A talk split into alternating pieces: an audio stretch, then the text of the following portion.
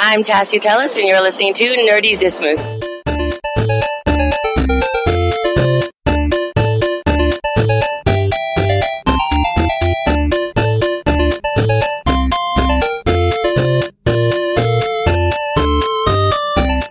Herzlich willkommen zum dritten Versuch der Comic-Con-Aufnahme mit den Machern der Comic-Con Germany in Stuttgart. Wir kürzen es jetzt ein bisschen. ich weiß, dass uns von unseren Gästen haben wir die Katrin da und den Matthias. Ihr seid die Macher der FedCon, der MagicCon, richtig? Und der Comic-Con Germany. Und der Ringcon. Und der, der Ringcon auch noch. Also sind es vier. Du hast den Dirk Bartholomew vergessen, der nicht hier ist, aber Okay. der ist auch der Macher. Ja. Alles klar. Gut, dann, dann seid ihr also sozusagen drei im Bunde. Und äh, hier ist der Chris und die Anja. Und die anderen sind auch da. Und wir sitzen hier am schönen Ammersee und machen jetzt inzwischen den dritten Versuch dieser Aufnahme. Aber ich glaube, jetzt sind wir so gerüstet, dass es endlich funktionieren wird. Fulltime-Job habe ich vorhin gehört. Ist die ganze Organisiererei. Das heißt, das macht man nicht mal eben nebenher, sondern es ist inzwischen euer Beruf geworden. Nein, nee, ist, nee, nee, ist nicht, ist nicht nicht so ist nicht, ist, ist nicht Okay. so ganz richtig. Nee, nee, genau. Also, ähm, wie gesagt, wir sind drei Leute, die die Comic-Con Germany organisieren. Hauptinitiator der ganzen Geschichte war und ist der Dirk Bartholomew, Mhm. der das Ganze oder Veranstaltungen in dieser Art seit 1992 macht. Mit der, mit der FedCon, mit der Ringcon, mit der MagicCon, die jetzt kommen soll. Und ähm, wir sind seit vielen, vielen Jahren bei Dirk im Helferteam auf seinen Cons. Dirk macht das Ganze hauptberuflich, Okay?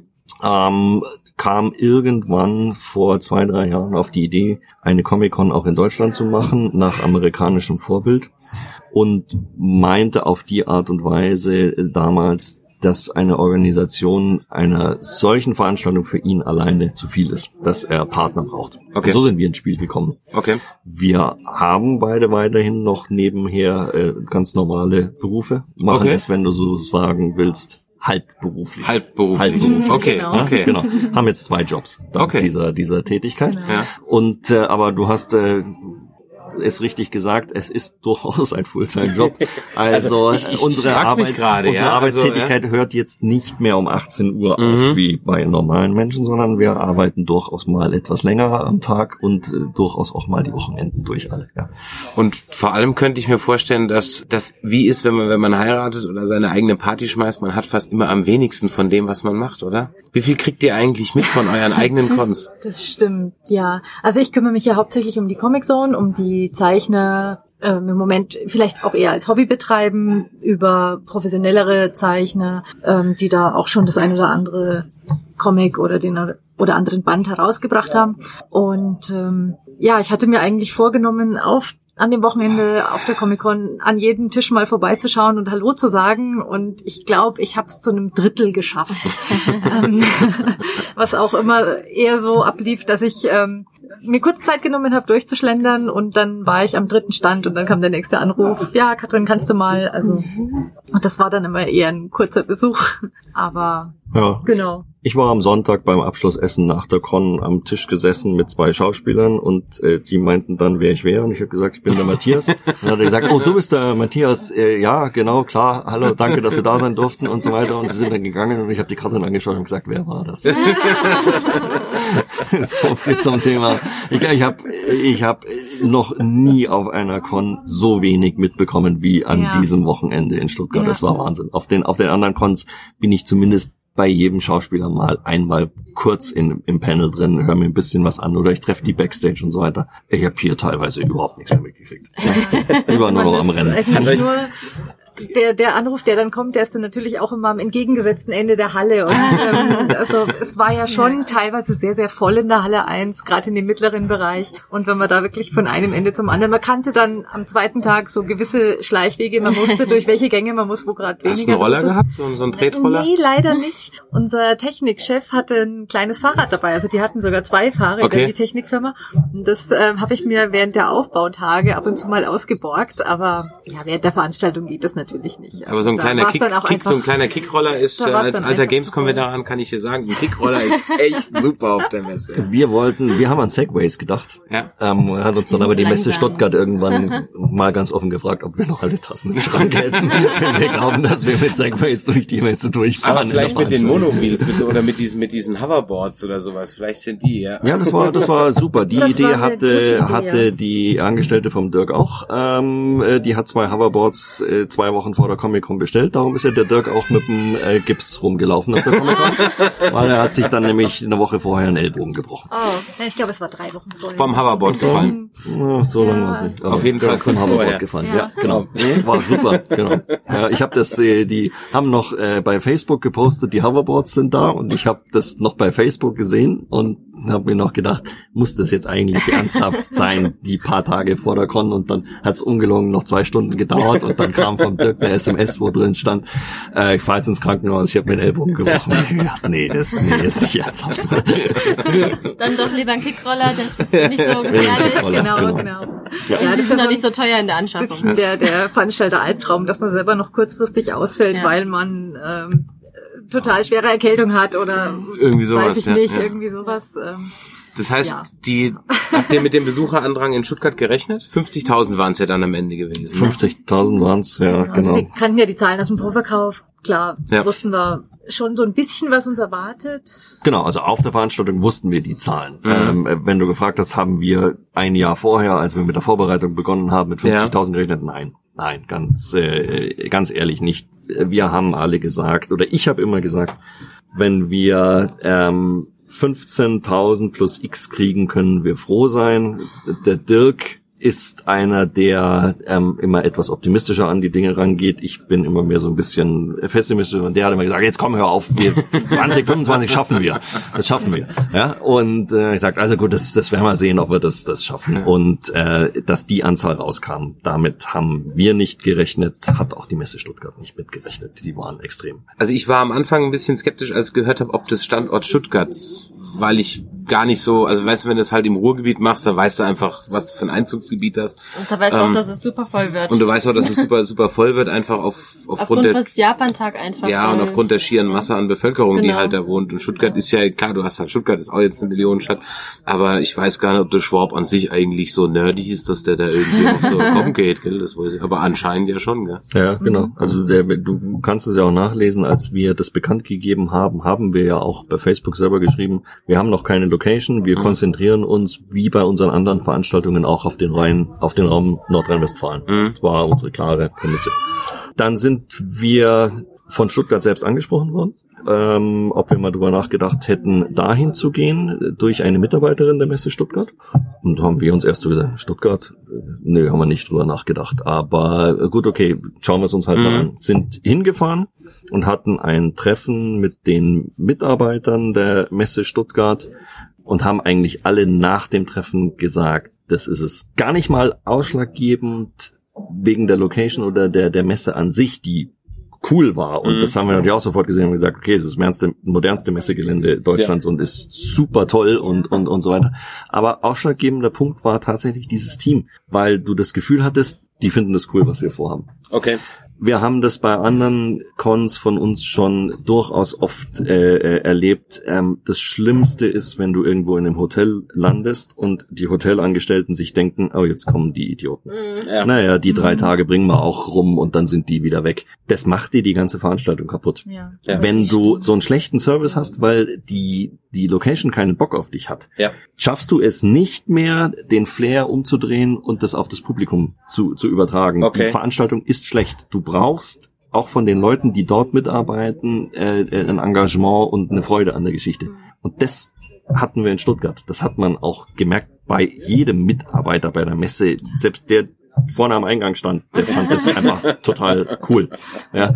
Ähm, es waren, glaube ich, allein 200 Mitarbeiter von der Messe Stuttgart privat auf der Comic-Con Ja. Ja. Ähm, weil die Das das alle Also- wahnsinnig cool fanden. Und das war dann eigentlich das, wo wir zurückgekommen sind aus Stuttgart und gesagt haben, das ist cool. Ja, Mhm. Und dann haben wir selber angefangen und haben gesagt, ja, okay, wir wollten nach Nordrhein-Westfalen, äh, äh, größter äh, Ballungsraum Deutschlands. Ja. Und dann haben wir angefangen zu rechnen und haben gesagt, ja gut, Stuttgart ist der zweitgrößte Ballungsraum Ja. Deutschlands. Ja. Ja. Ähm, haben dann gesagt, gesagt, haben wir bei äh, oben in Nordrhein-Westfalen als Nachbarländer irgendwo Holland, die Benelux-Staaten und, Mhm. und, und so weiter. Und haben wir gesagt, na gut, dann haben wir halt da unten Frankreich, Schweiz und Österreich. Ja. Und haben dann uns tatsächlich wegen der Messe dazu entschieden. Auch weil wir das Gelände cool fanden. Ja. Weil du die, diese Riesenhalle hattest, Mit- diese mit dem Halle Atrium 1, in der die Halle Halle 1 ist die, super, ist die größte Ja. Messehalle Deutschlands, davor dieses Atrium Ja. und der Rothauspark, wo wir Ja. natürlich gesagt haben, das ist cool für Cosplayer, Ja. wenn Sommer ist und die Mhm. können rausgehen. Genau, das war der ausschlaggebende Punkt für Stuttgart und dann haben wir gesagt, okay, wir wollten ja eh was Neues machen zu unseren anderen Veranstaltungen, die anderen sind alle in Nordrhein-Westfalen, jetzt machen wir mal komplett was Neues. Und gehen wir dran. Und kamen dann auch viele aus Schweiz, Österreich und äh, Frankreich? Ja. Ja? Ja, oder? Wie war es bei den Zeichnern? Weißt Bei den Zeichnern, ich glaube, der allergrößte Teil kam schon aus Deutschland, Mhm. auch ähm, relativ viele, was mich überrascht hat, aus Norddeutschland, also auch äh, Flensburg, Hamburg, da waren sehr, sehr viele aus dem hohen Norden auch dabei, was mich sehr überrascht hat. Ähm, waren aber auch viele direkt aus der Gegend, Leinfelden, Echterdingen, Stuttgart, Sigmaringen, direkt Ja. aus der Region. Ähm, und es waren ähm, einige aus Österreich, sehr viele aus Italien, ähm, auch aus Frankreich, also war schon, äh, Schön war schon eine gute Mischung. ja. Genau. Ich glaube aber auch, dass viele aus NRW runtergefahren sind, so wie ich das mitbekommen habe. In so manchen Cosplay-Gruppen, da kriegt man dann ja schon mal mit, dass äh, manche Leute irgendwie eine, eine Fahrgemeinschaft suchen oder Tipps, äh, was man noch da in Stuttgart machen kann oder was weiß ich, Mhm. ne? Und dann kriegt man schon mal mit, so, das spricht sich rum. Und im Vorgespräch hast du ja gesagt, soziale Medien sind extrem wichtig. Vor zehn Jahren hättest du es in der Form, mit der Menge wahrscheinlich an Personen, mit der Medienreichweite gar nicht hingekriegt. Ne? Ich glaube, dass du die, die, die Reichweite vor zehn Jahren so nicht, nicht erreicht hättest. Also diesen Bekanntheitsgrad, den Ja. du halt über soziale Medien wie Facebook und Twitter doch relativ schnell publizieren kannst und, und verbreiten kannst. Das, glaube ich, wäre vor zehn Jahren noch nicht möglich gewesen, weil ähm, du musst die Leute ja erstmal dazu bringen, auf deine Homepage zu kommen. Ja. Und das, glaube ich, ist der Erfolg der, der Comic-Cons weltweit im, im Moment. Die sozialen Medien und dann halt die Verbreitung, so blöd wie es klingt, aber ich glaube, dass The Big Bang Theory äh, ganz, ganz extrem dazu beiträgt, dass normale Leute von einer Comic-Con gehört haben. Dass das mit der große Erfolg dieser äh, Veranstaltungen im Moment ist, weil du halt den Mainstream erreichst. Ja, ja, den, den ja. normalen Besucher, die Familien mit Kindern und so weiter, die gesagt haben, da habe ich schon mal was von gehört. Ah, jetzt ist es bei mir in der Nähe, das schauen wir uns mal an. Ja, ja, ja, ja. Ja, das glaube ich auch. Also da hast du bestimmt. Und du hast natürlich auch durch die sozialen Medien im Nachgang als nach der Con ist vor der Con, hat man ja vorhin schon gesagt, ähm, im Nachgang natürlich nochmal ein Riesenbass. Ja, also in dem halt wirklich ja, ich weiß, weiß gar nicht, wie viele äh, YouTuber, große und kleine, da rumgelaufen sind mit ihren Selfie-Sticks und Wen ich haben mein, wir gesehen? Wer ist an uns vorbeigelaufen? Jetzt? Ach nee, das nee, war das war auf auf der, das war auf der Gamescom. Ja, aber ich glaube, die laufen auch dann auf äh, sämtlichen Conventions rum, wenn sie drüber bloggen, wenn sie drüber Richtig. ein YouTube-Video machen. Ja, ja, ja. Und wir, wir, wir, wir waren mit unserem Podcast da, also von daher hast du natürlich auch nochmal einen riesen Bass dann hinten Ja, raus. ja. Ja. Ja. Und das hilft euch dann, weiß ich nicht, merkt ihr denn schon jetzt schon mehr Anfragen oder Nachfrage als, als im Vorfeld? Also kann man jetzt schon sagen, so, das hat sich jetzt schon so fast schon etabliert? Ja, doch teilweise schon. Also unser Plan war ja nach der Veranstaltung direkt erstmal einen Monat ein bisschen Ruhe reinzubringen, ein bisschen auch durchzuschnaufen, selber mal zu sortieren, was hat gut geklappt, wo müssen wir nachlegen.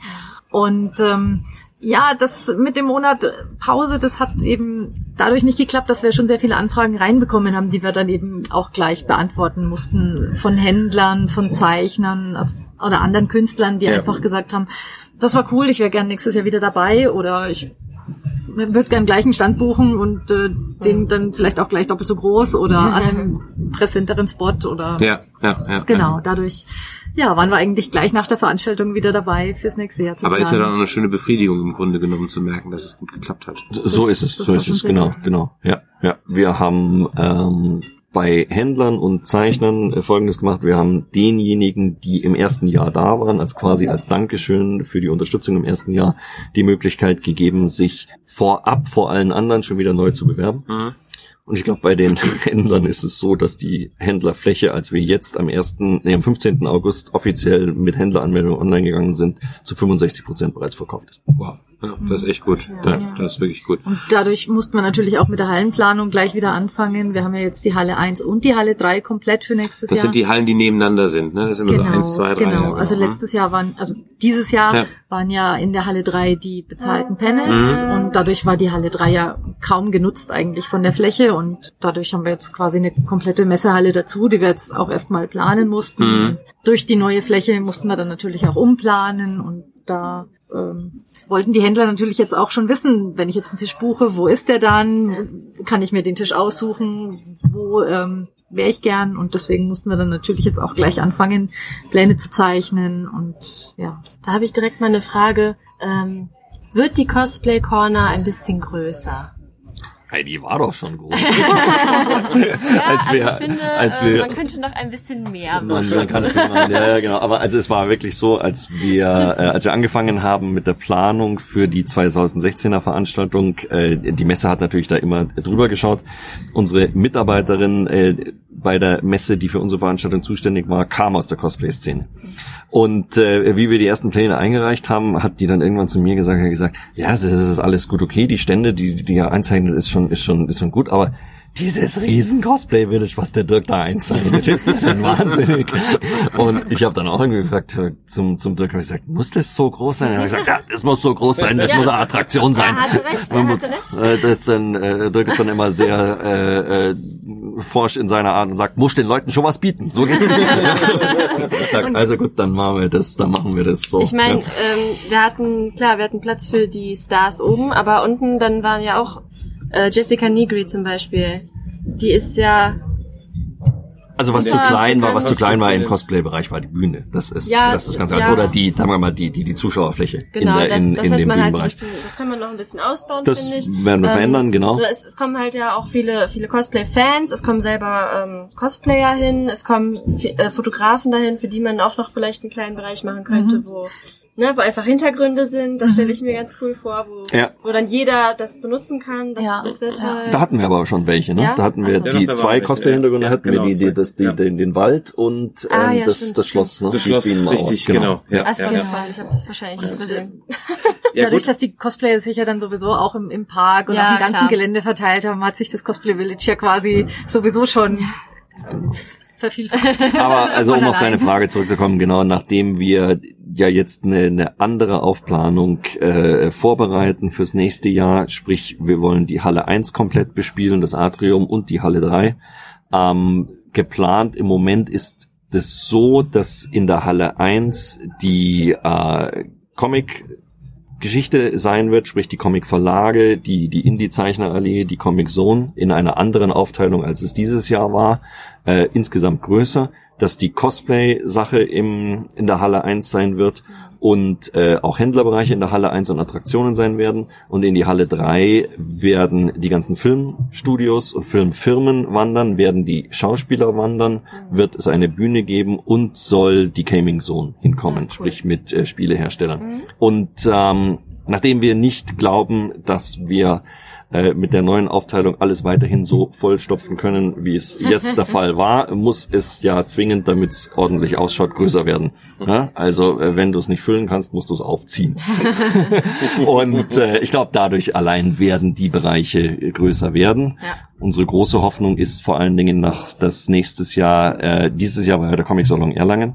Nächstes Jahr ist zwar München, aber Erlangen ist ja nur alle zwei Jahre. Und deswegen hoffen wir, dass wir natürlich vor allen Dingen die Comic-Geschichte nächstes Jahr nochmal deutlich größer aufziehen können, Ja. als es dieses Jahr Ja. schon war. Also wir hatten dieses Jahr ja schon 250 bis 300 Zeichner und ich, also wenn man die Verlagszeichner mitrechnet, Mhm. denke ich, kommen wir eher schon Richtung 300. Und ähm, ja, da wollen wir auf jeden Fall wieder die diese Größenordnung beibehalten, was die was die Tische angeht. Und ähm, ja, ich denke, wir sind jetzt gerade auch dabei, Verlage anzusprechen und ähm, haben eben da auch den Plan schon gemacht für die neue Comic Zone. Und ja, ich denke, das wird ganz gut. Ja, ich glaube auch. Comics sind ein Teil, Zeichner sind ein Teil, Cosplayer sind ein Teil, Stars sind natürlich ein Riesenteil äh, äh, in der Planung.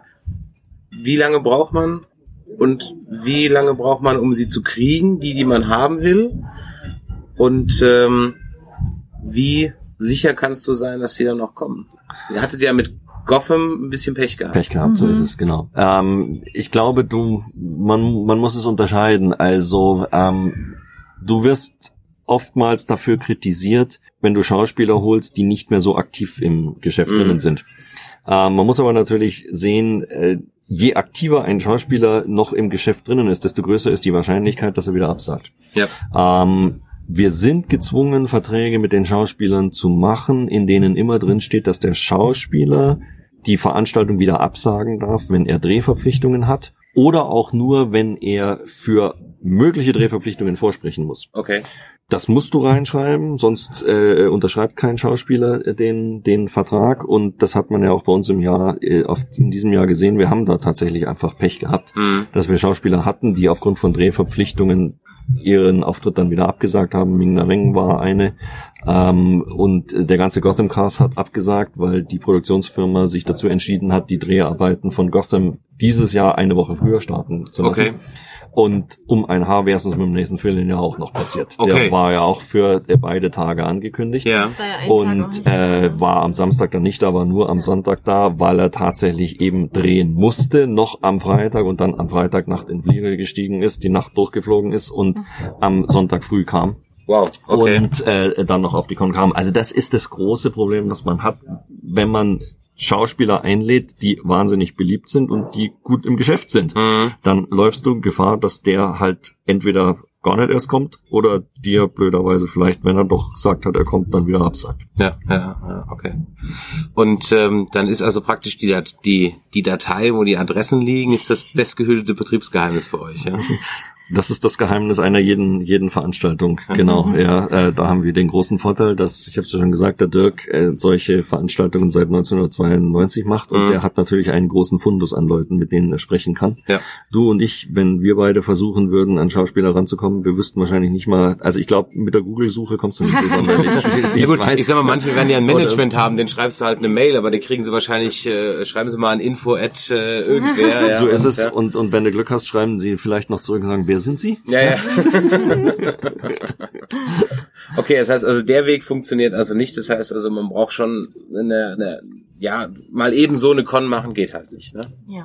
Geht schon, aber. Also geht schon, aber wenn sie erfolgreich werden soll und du jemanden da haben willst, Wenn du jemanden da haben willst, der die, der die Leute anzieht, genau, dann Mhm. äh, brauchst du Kontakte. Ja, wie immer im Leben. Kontakte, Kontakte, Kontakte, genau. Das heißt also, es gibt also in der Con-Szene auch einen Klüngel. Ja. Gibt's also auch einen. Ähm, jetzt sprießen ja Cons überall in Deutschland aus dem Boden.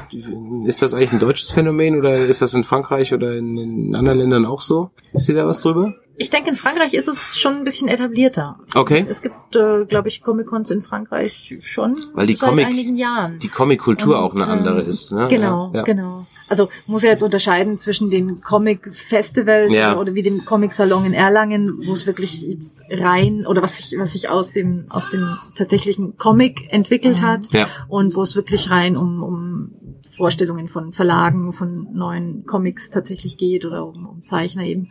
Und den Comic-Cons nach dem amerikanischen Vorbild, die sich ja auch aus einer, aus einer Art äh, Zeichnerbörse entwickelt haben, aber eben in eine ganz andere Richtung gegangen sind. Und ähm, diese Comic-Cons nach dem amerikanischen Vorbild, die gibt's in, in England ja schon ziemlich viel, in Frankreich auch, ich glaube sogar auch in Italien. Ähm, ansonsten ist Europa da noch so ein bisschen, hat noch ein bisschen Nachholbedarf, der Ich hab- deutschsprachige Raum. Ich habe in der Schweiz, äh, also ich habe von einer Schweizerin gehört, das äh, Grüße an Volkenstein, äh, dass ja, da gibt's dann mehrere so kleinere Veranstaltungen. Es gibt da diese eine äh, größere Veranstaltung in Basel. Hab ich schon wieder vergessen, Genau. wie die heißt. Ja, Basel Comic Con, oder? Ähm, nee, es Nee. war irgendwas anderes, irgendwas mit Fantasy auch, glaube ich.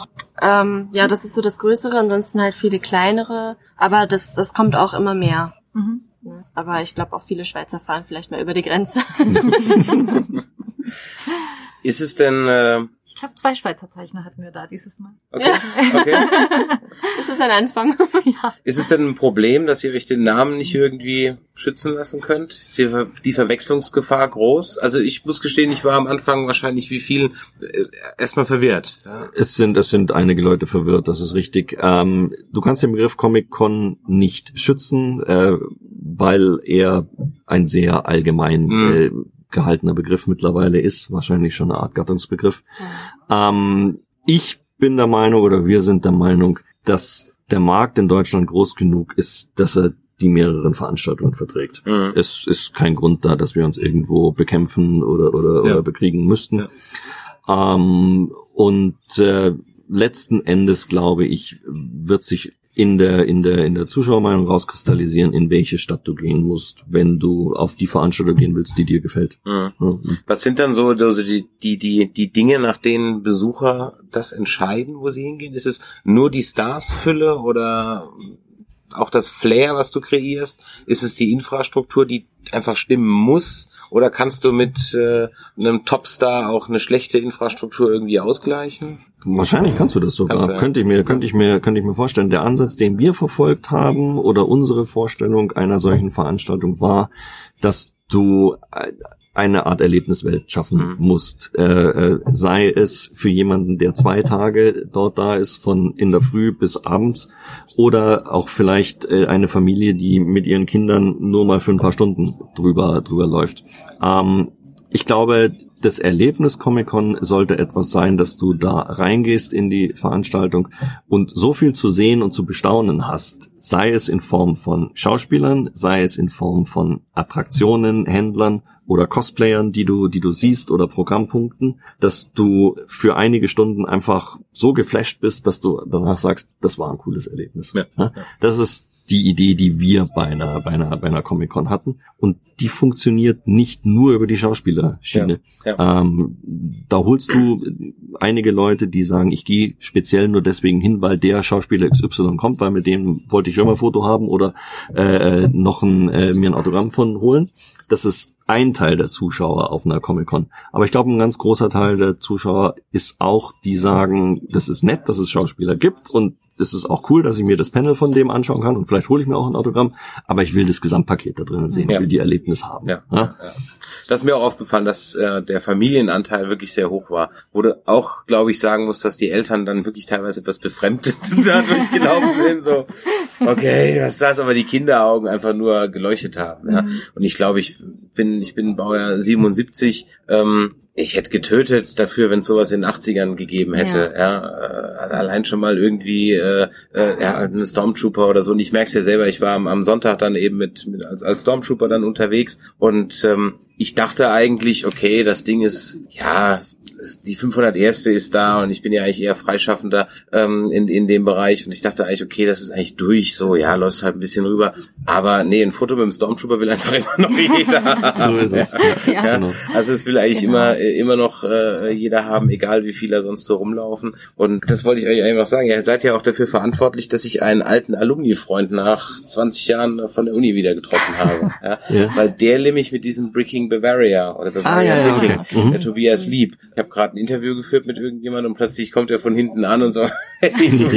Und da habe ich überhaupt nicht mitgerechnet, weil ich jetzt so gar nicht gar nicht wusste, dass der so so Lego-Nerd ist. Ja? Ja. Und dass der mit seinem Club dann da war und die dieses riesige Diorama da aufgebaut hatten. Das war ganze- wirklich Wahnsinn. Das war war ja. auch richtig Ja. cool. Diese Ja. ganz vielen Details Ja. mit den Ja. äh, versteckten Star Wars Figuren und irgendwelchen Feen, Ja. die dazwischen waren. Das Also war wir haben ja vorhin schon super. drüber gesprochen, man hat leider ja nicht viel Zeit als Veranstalter auf Ja. so einer Convention, aber da waren wir dann am Sonntagmorgen, bevor die Halle 1 aufgemacht hat, sind wir mal kurz durchgeschlendert und haben dann mal so ein bisschen einen Blick drauf geworfen und das, das war schon sehr beeindruckend. Naja, 500 Quadratmeter war's. Ja, ja. Also das war schon. Also wenn du es auf deine eigene Wohnung mal umrechnest, Äh, was, ja. was du für eine Wohnung hast. Äh, wir wohnen in Äh, München, nein. da kann man sich 500 Quadratmeter sowieso nicht leisten. Ja. in Düsseldorf auch. in Düsseldorf auch nicht. Ja, also, Wirklich? ja. Aber für eine Themenwelt wird es vielleicht im Wohnzimmer reichen. Ah ja, die kriegen wir, die kriegen wir aufgebaut. Die kriegen wir auf jeden Fall. Stars hatten wir äh, schon gesagt. Du hast im Vorgespräch schon mal gesagt von der Schauspielerin, die äh, den nicht wusste, wie sie äh, im, im deutschen Fernsehen auf Englisch äh, umstellt, was ein bisschen seltsam war. Was war denn so das tollste Erlebnis mit, einem- Schauspieler? Das tollste Erlebnis mit einem, mit einem Schauspieler. Also ich, ich äh, war sehr beeindruckt in, in, in meiner Convention-Zeit tatsächlich von, von Leonard Nimoy, weil er ein unheimlich sympathischer und, und freundlicher Mensch äh, war, der es vor allen Dingen geschafft hat, man selber ist egal wie lange du in der Convention arbeitest, wenn du das erste Mal Leonard Nimoy gegenüber standst und Star Trek Fan warst, bist du immer in Ehrfurcht äh, erstarrt und hast gesagt, oh Gott, jetzt kommt Nimoy und und und so weiter. Für mich das Erlebnis war so, also die erste FedCon, wo Leonard Nimoy da war, da war auch eine äh, Darstellerin aus Big Brother da. Mhm. Die nicht zwar von uns eingeladen war, aber sie tauchte halt auf einmal auf irgendwie so. Und ich musste irgendwas mit ihr klären und äh, bin dann zu ihr hingegangen und habe gesagt, hallo, ich bin der Matthias. Und sie sagte dann zu mir, ja, ich bin die so und so, wie du ja wahrscheinlich weißt gesagt, ja, okay. Und ich musste dann irgendwie zehn Minuten später zu Leonard Nimoy hingehen und bin wieder zu ihm hingegangen und habe gesagt, hallo, ich bin der Matthias. Und Leonard Nimoy sagte, hallo Matthias, mein Name ist Leonard Nimoy, es freut mich, dich kennenzulernen. Und dann habe ich gesagt, so, jetzt hast du den großen Unterschied. Ja, und das ist auch, das ist auch was, was mir, was mir eine Freundin erzählt hat, die im Hotelgewerbe ähm, schon seit Jahren arbeitet, dass nämlich die wirklich großen Stars mit Abstand die entspanntesten, normalsten und umgängigsten sind. Ausnahmen gibt's natürlich immer wieder, vielleicht von den Megadiven jetzt mal außen vor. Und diese CBZ-Promis, die mhm. machen eigentlich immer den größten Aufriss. Und äh, genau, meinen, äh, äh, dass du eigentlich äh, sie kennen musst, äh, während äh, ansonsten je prominenter eigentlich oder erfolgreicher ein Schauspieler ist, desto bescheidener wird er oftmals und ja. äh, Genau. Hast du dann auch die Möglichkeit, ich meine, dass du dann abends mal ein Bier mit Leonard Nimoy trinkst oder mit irgendjemand anders? Muss ja jetzt nicht Leonard Nimoy gewesen ja, sein, also aber. Leonard Nimoy ja. war es war es ja. nicht. Nee, genau, so, so weit ging es nicht. Aber äh, ich glaube, es hängt immer von den Schauspielern selber ab. Mhm. Du hast sehr viele Schauspieler, die Spaß daran haben, sich mit ihren Fans zu treffen. Mhm. Und natürlich hast du auch viele Schauspieler, die da eine gewisse Distanz halten wollen. Wenn du siehst, was auf so Cons los ist, hast du ja durchaus auch Verständnis dafür, mhm. wenn du siehst, wie manche Fans sich mhm. benehmen. Das ist ja nicht immer unbedingt in, in Ordnung. Ja. ja. Ansonsten, genau, äh, äh, wenn ein Schauspieler Spaß dran hat, ähm, trinkt er oftmals weniger Bier mit uns, weil er dann tatsächlich sich mit seinen vielleicht auch weiblichen Fans abgibt oder es kann ja auch andersrum sein. und äh, äh, aber äh, ja, also du hast viele Leute im Laufe der Zeit kennengelernt. Ich war nie so jemand, der es immer darauf angelegt hat, mhm. sondern habe meinerseits immer äh, eine gewisse Distanz zu den Schauspielern gewahrt, was vielleicht auch daran gelegen hat, dass wenn es mit Schauspielern Probleme gibt, wird meistens ich gerufen und dann okay. heißt es so, jetzt klär du das irgendwie, weil äh, wir wollen uns mit dem nicht streiten. Ja, ja, ja. Äh, und, und da ist es dann im Vorfeld immer schon ganz gut, wenn man eine gewisse sachliche Distanz war. Ja, ja, verstehe ich auf jeden Fall. Du hast vorhin auch noch ein bisschen erwähnt, dass ihr dann natürlich auch auf so einer Con irgendwo ja auch dem Schauspieler ein bisschen ausgeliefert seid, ne? was auch mal vorkommen kann. Dass du dann nochmal, der Vertrag dann unter Umständen auch mal der dehnbar sein kann. Ne? Schauspieler sind auch nur Menschen und äh, äh, ja, das war ja im Vorfeld nicht jedem Besucher einer Comic-Con bewusst, dass der Schauspieler nicht auf die Comic-Con kommt, äh, weil er seinen Fans einen Gefallen tun will, sondern er will bezahlt werden mhm. dafür. Mhm. Äh, er will eine Gage bekommen, er will äh, Beteiligungen haben an den Fotos und Autogrammen, die er macht, sonst sonst macht er das nicht. Ja. Auch da, wo Menschen sind, da menschelt's, sagen wir immer. Also äh, du hast Schauspieler, die im Vorfeld mit dir ganz, ganz entspannt verhandeln und das ganz locker sehen und sagen, ich komme zu den und den Konditionen, mhm. äh, kannst du das machen und können wir irgendwo noch was machen, weil ich würde ganz gern eigentlich meine Familie noch mitbringen, weil dann könnten wir danach noch eine Woche Urlaub äh, in Deutschland machen und wenn ihr mir ein bisschen was in Bayern zeigt, dann wäre es sehr schön, mhm. dann können wir ja noch mal ein Bier trinken gehen. Ja. Solche Schauspieler hast du. Ja. Dann hast du vielleicht irgendwelche Schauspieler, die im Vorfeld sehr, sehr hart verhandeln, mhm. äh, ihren Marktwert kennen, die sagen, zu den und den Konditionen komme ich, mach das und es ist ein ewiges Hin und Her. Aber wo du sagen musst, wenn sie einen Vertrag dann mal unterschrieben haben, kann ich ganz offen sagen, Robert Picardo ist so mhm. ein Mensch, der verhandelt unheimlich hart im Vorfeld. Aber wenn er einmal mit dir eine Vereinbarung getroffen hat, hält er sich daran bis zum bitteren Ende. Und dann kannst du tausendmal zu ihm hingehen und sagen, Robert, wir haben das und das Problem, könntest du vielleicht noch sagen, ich mache alles, was ihr wollt, weil wir haben uns im Vorfeld geeinigt, ja. ist alles okay, mache ich. Und dann hast du leider natürlich auch Schauspieler, die unterschreiben zwar eine Vereinbarung mit dir, aber ähm, versuchen das dann im Nachhinein ein bisschen umzudrehen. Mhm. Und da kommt dann leider oftmals noch ins Spiel mit rein, dass sie einen Agenten mit dabei haben. Der Schauspieler selber würde nie irgendetwas tun, womit er bei den Fans schlecht dastehen würde. Mhm. Er würde niemals zu einem Fan sagen, ich gebe dir kein Autogramm mehr oder ich mache kein Foto mehr mit dir und so weiter, ja, sondern ja, ja. er würde immer zum Veranstalter gehen und sagen, pass auf, wir müssen über das Geld reden, ansonsten mhm. höre ich jetzt hier auf okay. und ähm, ich sage aber natürlich, dass der Veranstalter schuld dran ist und äh, ich hätte das gerne gemacht und, und so weiter.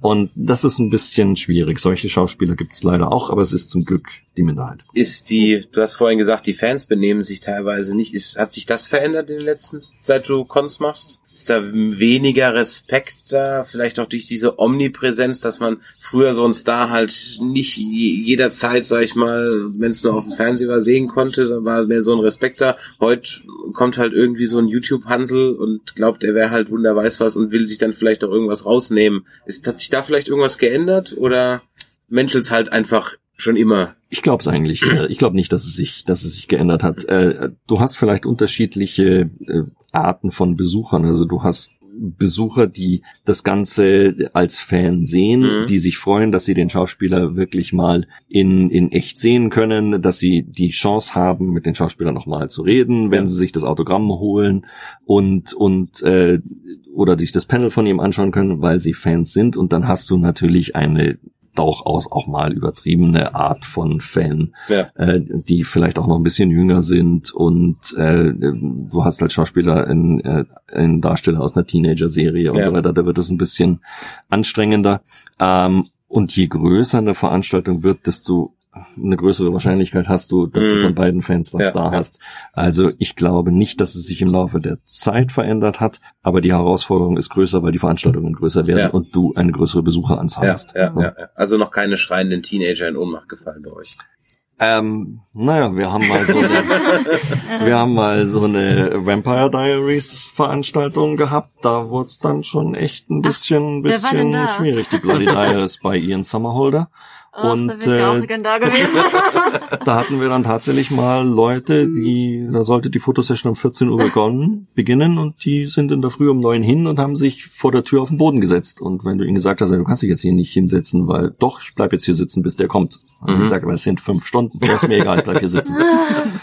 da wurde es dann teilweise echt mal ein bisschen kritisch, weil okay. du dann, äh, wenn das mehr Leute machen, ja, dann kommt dann irgendwann die Feuerwehr und sagt, ja, ja. aber jetzt sage ich dir, dass die da nicht sitzen können, weil das ein Fluchtweg ist. Ja, ja und die sitzen da ja dann vielleicht auch und haben nichts zu trinken. So, so, so, so ist es, ja, genau. Also wenn ihr mal Tom Hiddleston kriegt, dann wird Nerdizistin Anja wahrscheinlich oh. so. Da sitzen die.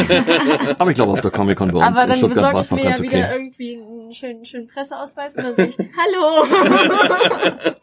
ja, aber ich muss ja einen äh, Nerdquiz mit dem machen, wenn er da ist. Ja, das stimmt. Klar. Darum saßen die Schauspieler bei uns ja alle oben auf der Galerie, dass ja, die Leute was übrigens, was übrigens sehr gut war. Was übrigens auch ja. das Ganze dann unten auch ein bisschen dann äh, entzerrt hat. Also ja. diese Galerie hat sich wirklich ideal dafür angeboten. Ja. Fand ich das wirklich eine, eine sehr schöne Sache. Ähm, ihr habt ja nicht nur die, die Comic-Con in Stuttgart, sondern auch die FedCon und die MagicCon. Ähm, und äh, wie unterscheiden sich denn diese Spezialcons auch so ein bisschen vom Publikum und vom Flair und von der Art der Herangehensweise zu den allgemeinen? Also ich muss vielleicht noch dazu sagen, die FedCon und die MagicCon, die werden vom Dirk veranstaltet. Okay. Der ist da der alleinige Veranstalter, okay, okay. aber wir sind da im Helferteam. Ihr seid im Helferteam, okay. Aber ihr könntet da ein bisschen was über, über, über das Flair und so Genau, also Einmal ist natürlich der Veranstaltungsort ein ganz anderer. Mhm. In einem Hotel hat man einfach eine, eine, ja, ich will fast sagen, familiäre Atmosphäre mhm. im Vergleich zu so einer Messehalle. Ähm, da ist es dann auch so, dadurch, dass das jetzt schon über mehrere Jahre sich etabliert hat, dass da dann auch immer die gleichen Besucher wiederkommen und eben sich da schon Freundschaften gebildet haben von Leuten, die sich dann darauf freuen, dass sie sich nach einem Jahr wiedersehen und ähm, ja. dann da auch einfach auf den Partys abends dann auch das wie so eine Art Familientreffen ist oder oder wie ein Klassentreffen. Das ist ein, ein großer Unterschied, denke ich mal. Und ähm, ja, auch dadurch, dass man eben ein ein Fandom hat oder oder vielleicht sogar von einer gewissen Serie sich das drauf konzentriert, ähm, konzentriert sich dann eben dadurch auch die das Cosplay da drauf und dann auch die Vorträge sind dann meistens ein bisschen passend zu dem Thema, die Panels. Also das ist so ein bisschen monothematisch im Vergleich zu einer Comic-Con und ist aber auch ganz reizvoll. Hm. Da seid ihr auch mehr Fan dann, oder? Also ja, wir haben nämlich noch gar nicht über euren Nerdfaktor genau, gesprochen, genau, aber stimmt, ich habe ja schon rausgehört, ihr seid zwei Trekkies.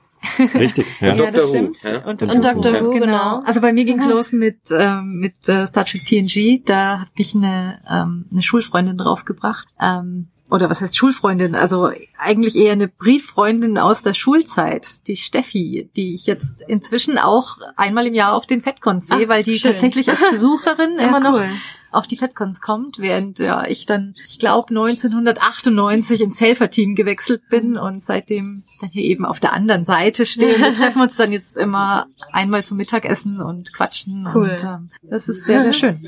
Mhm. Genau, ich auch Star Trek-Fan, ja. du hattest im, im Vorgespräch gesagt, Nerdfaktor auf einer Skala von eins bis zehn, naja, so sieben bis acht würde ich, würde ich sagen. äh, bei mir ging's los, ich war damals mit einem Schulfreund in der was war das, elften Klasse, gab es bei uns im Cinema die äh, lange Star Trek Nacht, Star Trek 1 bis 6. Ah, das, das, sowas habe ich auch in der Genau, was, Schön, was ja. war an Ostern, glaube ich. Äh, ich glaube, es war der Karfreitag oder, oder irgendwie sowas. Von vormittags um 10 bis um Mitternacht ging's. Ah. Genau. Ähm, das war dann der letztendliche Auslöser bei mir. Und äh, 1994 war die FedCon 2 in München. Ich bin ja aus München, in meiner Heimatstadt. Und äh, damals gab es, ich weiß nicht, wie ich mich noch dran erinnern kann, Star Trek lief auf Sat 1 und es gab die furchtbar schlechten Star Trek Partys organisiert von Sat 1. Es war grauenhaft, was man da Sat 1 geliefert hat. Sat 1 hat die Star Trek Partys organisiert, genau. Und eine Star Trek Party war in München und auf dieser Star Trek Party, wo ich natürlich dann hin musste, weil ich ja niemanden kannte, habe ich einen Flyer von der FedCon 2 gefunden. Und so bin ich zur FedCon 2. Und weil ich ja da sonst niemanden kannte, habe ich mir gedacht, ach, dann meldest du dich gleich freiwillig als Helfer. Es gibt ja immer, glaube ich, zwei Arten von Con-Besuchern. Die einen, die sagen, ich würde da nie mithelfen, ich gehe da nur als Besucher hin. Und die anderen, die sagen, ich würde nie als Besucher hingehen, ich würde Ja. da immer mithelfen. Ich gehöre zu letzteren. Und so bin ich im äh, Helferteam der FedCon gelandet und habe dann auch irgendwann Dirk kennengelernt und ja, bin mit dem jetzt seit über 20 Jahren befreundet. Schön. Das heißt also, du hast, komm, erzähl mal was von der Sat 1 Star Trek Party. Das war, das war, ey, das war irgendeine alte Disco-Halle. Damals gab's ja, war die Hallenkultur äh, Anfang der 90er Jahre sehr äh, populär in, in Deutschland. Und was war das, ey? Also du bist da Also hingegangen. ich stelle mir jetzt gerade eine halbleere Halle vor. Richtig, mit einem, mit einem DJ, mit, Mit- einem DJ. Ja. Und es gab im Foyer, im Eingangsbereich, einen Merchandise-Stand vom Michael Eberhardt. Den kannte ich zwar damals auch noch nicht, aber danach habe ich dann auch gewusst, wer er war. Ja. Ähm, der hat Star Trek Merchandise verkauft und in einem kleinen Nebenraum wurde Balance of Terror gezeigt. Nein, nicht Balance of Terror gezeigt, ähm, äh, Patterns of Patterns of Force, Force ja, ja, okay, ja. Ne? Genau, im, im englischen Original. Damals war mir auch noch nicht bewusst, äh, äh, äh, dass es äh, Patterns of Force überhaupt gab äh, oder Ja, ja. was das Besondere an der Folge war. Ich habe nicht verstanden, warum sie die Folge zeigten. Mir war auch nicht klar, warum sie die jetzt auf Englisch zeigten. ja, äh, das hat sich dann in den laufenden Jahren etwas geändert, das Wissen.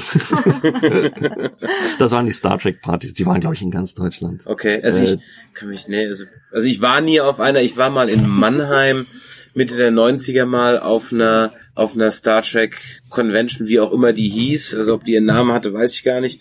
Und ähm, das war, ja, es war schon grenzwertig. Also es war irgendwie auch nur so halb voll und äh, äh, das extremst nerdig, aber auch schon ein bisschen so im, im, im, im, im spooky Sinne. Also die Leute waren schon sehr freakig. Ja, war schon, ich so gedacht, so okay. Und ähm, zum Eklat kam es dann, als beim Kostümwettbewerb einer gewonnen hat, der als Fred Feuerstein. Sehr gut. Ja. der hat dann gewonnen und es war ein Riesenaufreger. Ja. Ja. Und, aber solche solche Star Trek Kinonächte habe ich äh, habe ich auch mitgemacht. Die wurden dann immer länger. Am Ende warst du halt bei bei ja mit äh, die letzte war dann mit äh, äh, na hier First Contact. Okay. Ja, also dann hast du dann hat dann hat dann schon um 13 Uhr mittags angefangen und ging halt dann bis 8 Uhr am nächsten Tag. Nee, das habe ich dann, das habe ich dann nicht mehr mitgemacht. Also Star Trek 1 bis 6, ja, aber ich habe dann einmal noch Star Wars 1 bis 3 gemacht und äh, da bin ich immer noch heute stolz drauf, weil das war das letzte Mal, dass in Europa in einem Kino die alten Star Wars Filme gezeigt waren. Das war nämlich im Cinema in München und das Cinema in München war ja eines So, der also- ersten TRX Kinos überhaupt. Ja, ja, ja. Und deswegen durften sie als letztes Kino in Europa die alten Star Wars 1 bis 3 zeigen und danach sind die Filmrollen nach Amerika geschickt worden und dann kam die äh, digitale, die, die Special Ja, Edition. Ja, genau, genau ja, so ja. ist es. Die. Special Edition, da habe ich dann auch mal eine Dreiernacht mitgemacht, aber in dem Originalversion habe ich, ich habe äh, Justamente, wo wir hier in Ammer, äh, Ammersee sitzen, ähm, habe ich äh, den Return of the Jedi habe ich irgendwann im Skiurlaub mal in Bayern gesehen. Frag mich nicht mehr, in welchem Skiurlaub das war. Muss ja 83 oder 84 oder wann gewesen sein. Ja. Mhm. Das weiß ich noch, das war der erste. Und du hast vorhin irgendwann mal gesagt, George Lucas hat es geschafft, Kinder zum Fan zu machen, bevor sie den Film gesehen haben. Ja. Das gilt, gilt auch schon in den 80ern. Ja. Ja. Ja. Äh, Ich habe den ersten, den ich im Kino gesehen habe, war, glaube ich, ja, muss Return of the Jedi gewesen sein, weil da war ich sechs. Also War, daher, bei, ja, war bei mir genauso. Ich ja habe sie, ich hab sie auch, gewesen ich habe sie sein, rückwärts gesehen. Ich Ja. habe erst mit meiner Mutter zusammen Return of the Jedi gesehen Ja. und dann irgendwann mit meiner Mama nochmal Empire. Ja. Und ähm, A New Hope lief dann irgendwo nie mehr im Kino. Den habe ich viele, viele Jahre später dann erst auf VHS äh, gesehen. Ja. Aber ich habe noch das Panini-Sammelalbum von Return of the Jedi. Das, das Panini-Sammelalbum hatte ich auch und die VHS-Kassette ähm, äh, zu äh, Krieg der Sterne, also New Hope, die haben meine Eltern irgendwann 85 oder so mal geschenkt. Ich glaube, die hat 200 Mark gekostet oder so, weil VR Kaufkassetten damals unglaublich teuer waren. Ja. Ja, und ähm, mit Hi-Fi Stereo steht noch drauf, also so groß drauf, dass du denkst, oh, das Die muss wohl irgendwie mal gut, die habe ich noch. Mhm. Die ist echt ein, echt ein Schatz, also zumindest für mich, ob die was wert ist, weiß ich nicht. Und das wenn der Fernseher zum Beispiel zu hell eingestellt ist, dann siehst du da noch die, die Ränder um die TIE Fighter rum, wie die dann auf den Film geklebt wurden und so. Also Mhm. es ist äh, äh, und noch die, die Mein größtes Drama im Leben war ja, dass wir einen Betamax-Rekorder hatten. Alle meine Freunde hatten Star Wars auf VHS und ich konnte es nicht anschauen. ja, und ich konnte es nicht anschauen, weil ein Kumpel von mir, der, ähm, es gibt ja immer so einen Kumpel, der hat, äh, äh, hatte alle Videokassetten. Also der hatte immer irgendwie Zugriff auf eine Videothek oder sowas gab's ja immer, der so unendlich viele Mhm. Videokassetten hatte. Heutzutage bist du ähm, das. heute bin ich das, ja genau. und ähm, und äh, und der der hatte alle aber auf Longplay aufgenommen. Oh, Und unser Video Konnte konnte das kein nicht. Longplay, also konnte ich die auch nicht gucken, ja. Hab mich aber nicht dran gehindert, die halt trotzdem zu gucken. ja, ja, Nerdizistin Anja guckt schon, weiß nicht, was Longplay ist und Betamax. Entschuldigung. sie hat, sie hat anscheinend nie im Leben die Erfahrung machen zu müssen, Babylon 5 äh, äh, in der fünften Kopie der fünften Kopie zu sehen, die von NTSC auf PAL konvertiert worden war, weswegen das Bild schwarz-weiß war. Ich habe da oft drüber nachgedacht, was haben wir früher angestellt, um an die Folgen ranzukommen Ja, ja, ja, von ja. irgendwelchen Fernsehserien und äh, heute schaltest du am Tag danach äh, Netflix oder Amazon Prime an und, und, und siehst es. Ja. Ja. Ja. Ich meine, das ist, das ist, das ist auf der einen Seite ist, ist das super, aber wir haben es vorhin auch so ein bisschen von gehabt, du kommst gar nicht mehr hinterher mit dem Gucken. So Ja. diese, diese, diese Serien-Lagerfeuer-Geschichte, die ist eigentlich durch, bis auf so ein paar Highlights. Ja. Ja. Jetzt, Ja. also, keine Ahnung, die meisten gucken halt Game of Thrones, aber die, die es dann schon nicht gucken, sind dann schon wieder so raus irgendwie. Ja, bei, ja. bei Game of Thrones ist es fast ein, wird ein bisschen wieder da, dieses Lagerfeuer. So ein bisschen, genau, ja, ja, am, am, genau, ja. Naja, spätestens am Dienstag dann. Ja, genau, aber das ist ja noch was, was wenigstens irgendwann mal im Free TV kommt, aber mit den Genau. ganzen, jetzt brauchst du ja schon, wenn du jetzt, jetzt habe ich, ich habe letztens festgestellt, dass mir auf Playstation ja auch schon Serien von Sony angeboten werden. Mhm. Also Sony eigene, sogar eine, sogar eine Superhelden-Serie, die irgendwie Super Powers oder Powers oder so irgendwas heißt. Also da laufen ja jetzt plötzlich auch so eine Eigenproduktion von Sony, die nur auf dem Playstation äh, Videokanal dann eben sind. Ja, also Das ist heißt, dann, dann brauchst du ja im Grunde genommen eigentlich jetzt schon fünf oder sechs Kanäle wieder gleichzeitig, ähm, äh, um irgendwie, wenn du halt Serienjunkie bist, um irgendwie da mithalten zu Ja. können. Genau. Ja, so. aber ich freue mich auf die nächsten Netflix-Serien, weil ich von, also ich habe jetzt Orange is the New Black habe ich geguckt, das finde ich klasse. Dann jetzt hier Stranger Things äh, fand ich sehr gut. Und ich glaube, Netflix macht macht gute Serien. Ja, die haben also auch schon Murks rausgebracht. Ja, wahrscheinlich, Ja, wahrscheinlich schon, aber ähm, das ist halt so meine Erfahrung mit mit solchen Streaming-Serien. Aber Bin für euch ja da dann, für die, für die Gäste auch wieder nochmal ein Riesenfundus an, an neuen Kontakten. Man will ja nicht zum zehnten Mal den gleichen haben. Ja, und Ja. aber für den für den Veranstalter eine gigantische Herausforderung, äh, äh, tatsächlich aussortieren zu können, welche Serien im Moment beim Publikum wohl angesagt Mhm. sind, Ja. welches Eintagsfliegen sind und das Ganze immer verbunden mit der Herausforderung, es für ein Jahr im Voraus hervorsagen Mhm. zu müssen, Ja, weil ja. ähm, wir müssen ja jetzt gerade im Moment wissen, was ist im Juli 2017 angesagt. Mhm. Ja, und das ist echt nicht mehr, nicht mehr einfach. Also früher, wie du es richtig gesagt hast, haben wir halt alle die Serien geschaut, die gerade angesagt haben. Ja. Und dann haben wir halt vielleicht noch im Freundeskreis diskutiert und dann haben wir gesagt, äh, Babylon 5 ist cool. Und dann haben die anderen gesagt, nein, DS9 ist viel besser Mhm. und, und, und, und, und so weiter. Was ich übrigens genauso sehe, ja. Ja, Gru- nein. Gruß an, Gruß an den dreibeinigen Podcast, ja. Auf gar keinen Fall. Ah, äh, aber kannst du das heute noch, dass du bei der Vielfalt von Serien auf Netflix, Amazon Prime und jetzt sagst du Sony PlayStation Network, äh, äh, das noch alles anschaust und, und weißt, das ist echt gut und, und das ist angesagt Ja. und das wird's auch nächstes Jahr noch sein? Ja. Boah, es, ist Es reicht schwierig. ja auch eine, eine viel geringere Zuschauerzahl inzwischen, damit so eine Serie weiter produziert Richtig, wird. Also ja, ja, bei den bei den alten Fernsehserien, da haben die ja eine riesen Einschaltquote gebraucht, sonst war die Serie jetzt dann abgesetzt. Und du hast ja auch gleich 23, 24, 25 Folgen gemacht. Ist ja heute Genau, auch nicht mehr. Heute ist ja genau. eine Staffel acht, zehn Folgen Zehn Folgen, höchstens. Ja, Ja, ja, weil genau. du einfach das Budget sonst nicht hast für so Ja, aber ich sag mal, ja, Game of aber- Thrones. Game of Thrones. Game of Ja, Thrones ja. ist Mad halt klar, das ist ja. natürlich jetzt so ein Ding, aber ich glaube auch, dass die neue Star Trek Serie auch so, du merkst halt dann inzwischen bei manchen Serien, okay, Budget war da, oh, es wird knapp, es wird knapp und wir brauchen noch was fürs Finale. Und Mhm. deswegen sieht's halt dann, und da wünsche ich mir manchmal eigentlich schon so eine kleine Serie wieder zurück, die du halt an einem Set drehst, wie zum Beispiel jetzt äh, Deep Space Nine oder auch von mir aus Babylon 5 ähm, äh, und sogar halt auch Stargate, wo du zwar heute sagst, ja, okay, es ist halt jetzt schon wieder der gleiche Wald wie letzte Woche, ja, soll halt jetzt ein anderer Planet sein, aber ähm, dafür kriegst du halt auch wenigstens mal mal richtig Masse halt auch nochmal. Ja, Ja, vielleicht ein bisschen mehr Ja. Story einfach. Ein bisschen mehr Story dann noch. Mhm. Oder nicht alles so gepackt in, Ja. In, in, in, in, in so viel Form. Und, und da sind Reisen dann nicht so, so ein, äh, Ja, Reisen sind dann auch, können dann auch noch eine Reise sein. genau, Ja. dann sind nicht von Minute auf die nächste, oh, ich bin mal durch ganz Westeros geflogen. so ungefähr. Ja, aber wenn du darauf Wert legst, dafür gab's doch 24. Ja, gut. Ja, da müssen wir noch anfangen, ne? 24. Also Ja. ich kenn's schon, aber du kennst es noch nicht. Da müssen wir noch mal, mal gucken, gucken, ob es dich süchtig macht. Ich bin Meine, gespannt. meine ja. Mama hat die, hat die gesuchtet. Ja. Also, wenn, wenn der schon was gut gefällt, dann Färbt's auf die Tochter ab. ja meistens. Oh, dann freu dich auf Andersrum Kim ist es Bauer. leider nicht so. Ja, oh.